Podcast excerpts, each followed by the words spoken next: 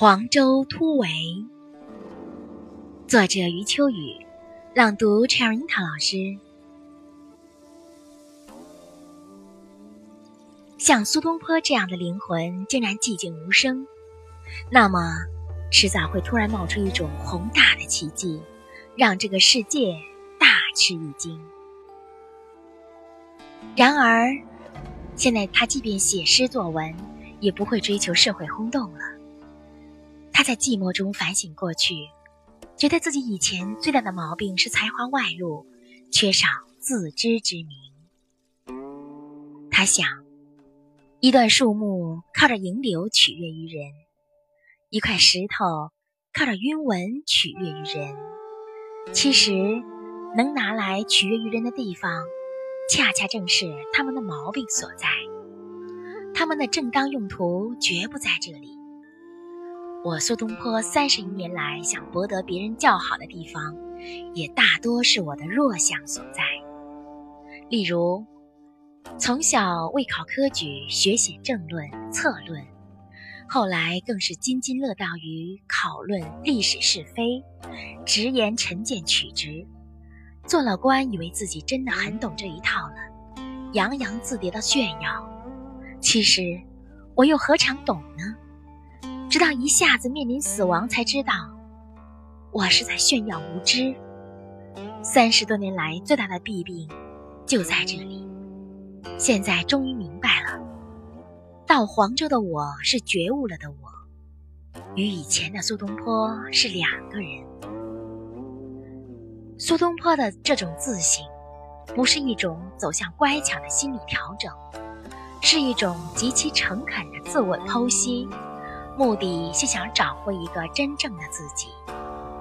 他在无情地剥除自己身上每一点异己的成分，哪怕这些成分曾为他带过官职、荣誉、名声。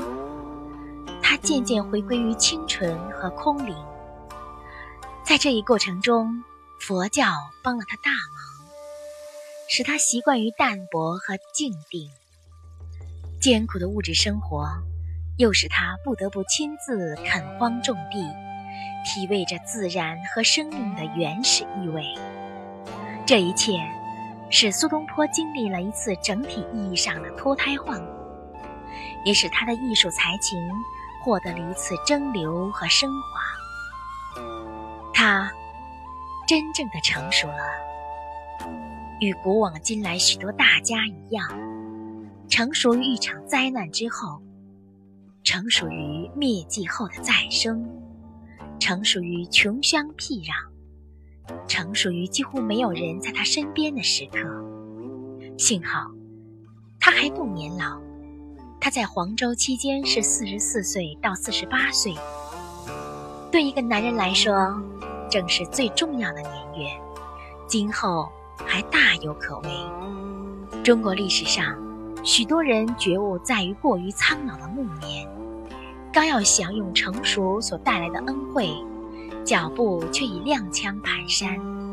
与他们相比，苏东坡真是好命。成熟是一种明亮而不刺眼的光辉，一种圆润而不腻耳的音响，一种不再需要对别人察言观色的从容，一种。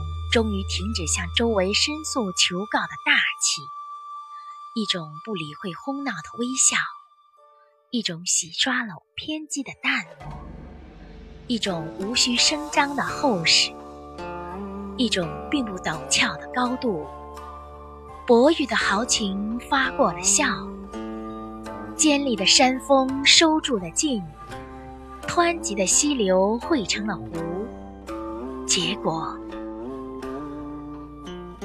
引导千古杰出的前奏已经鸣响，一道神秘的天光射向黄州，念奴娇·赤壁怀古和前后赤壁赋马上就要产生。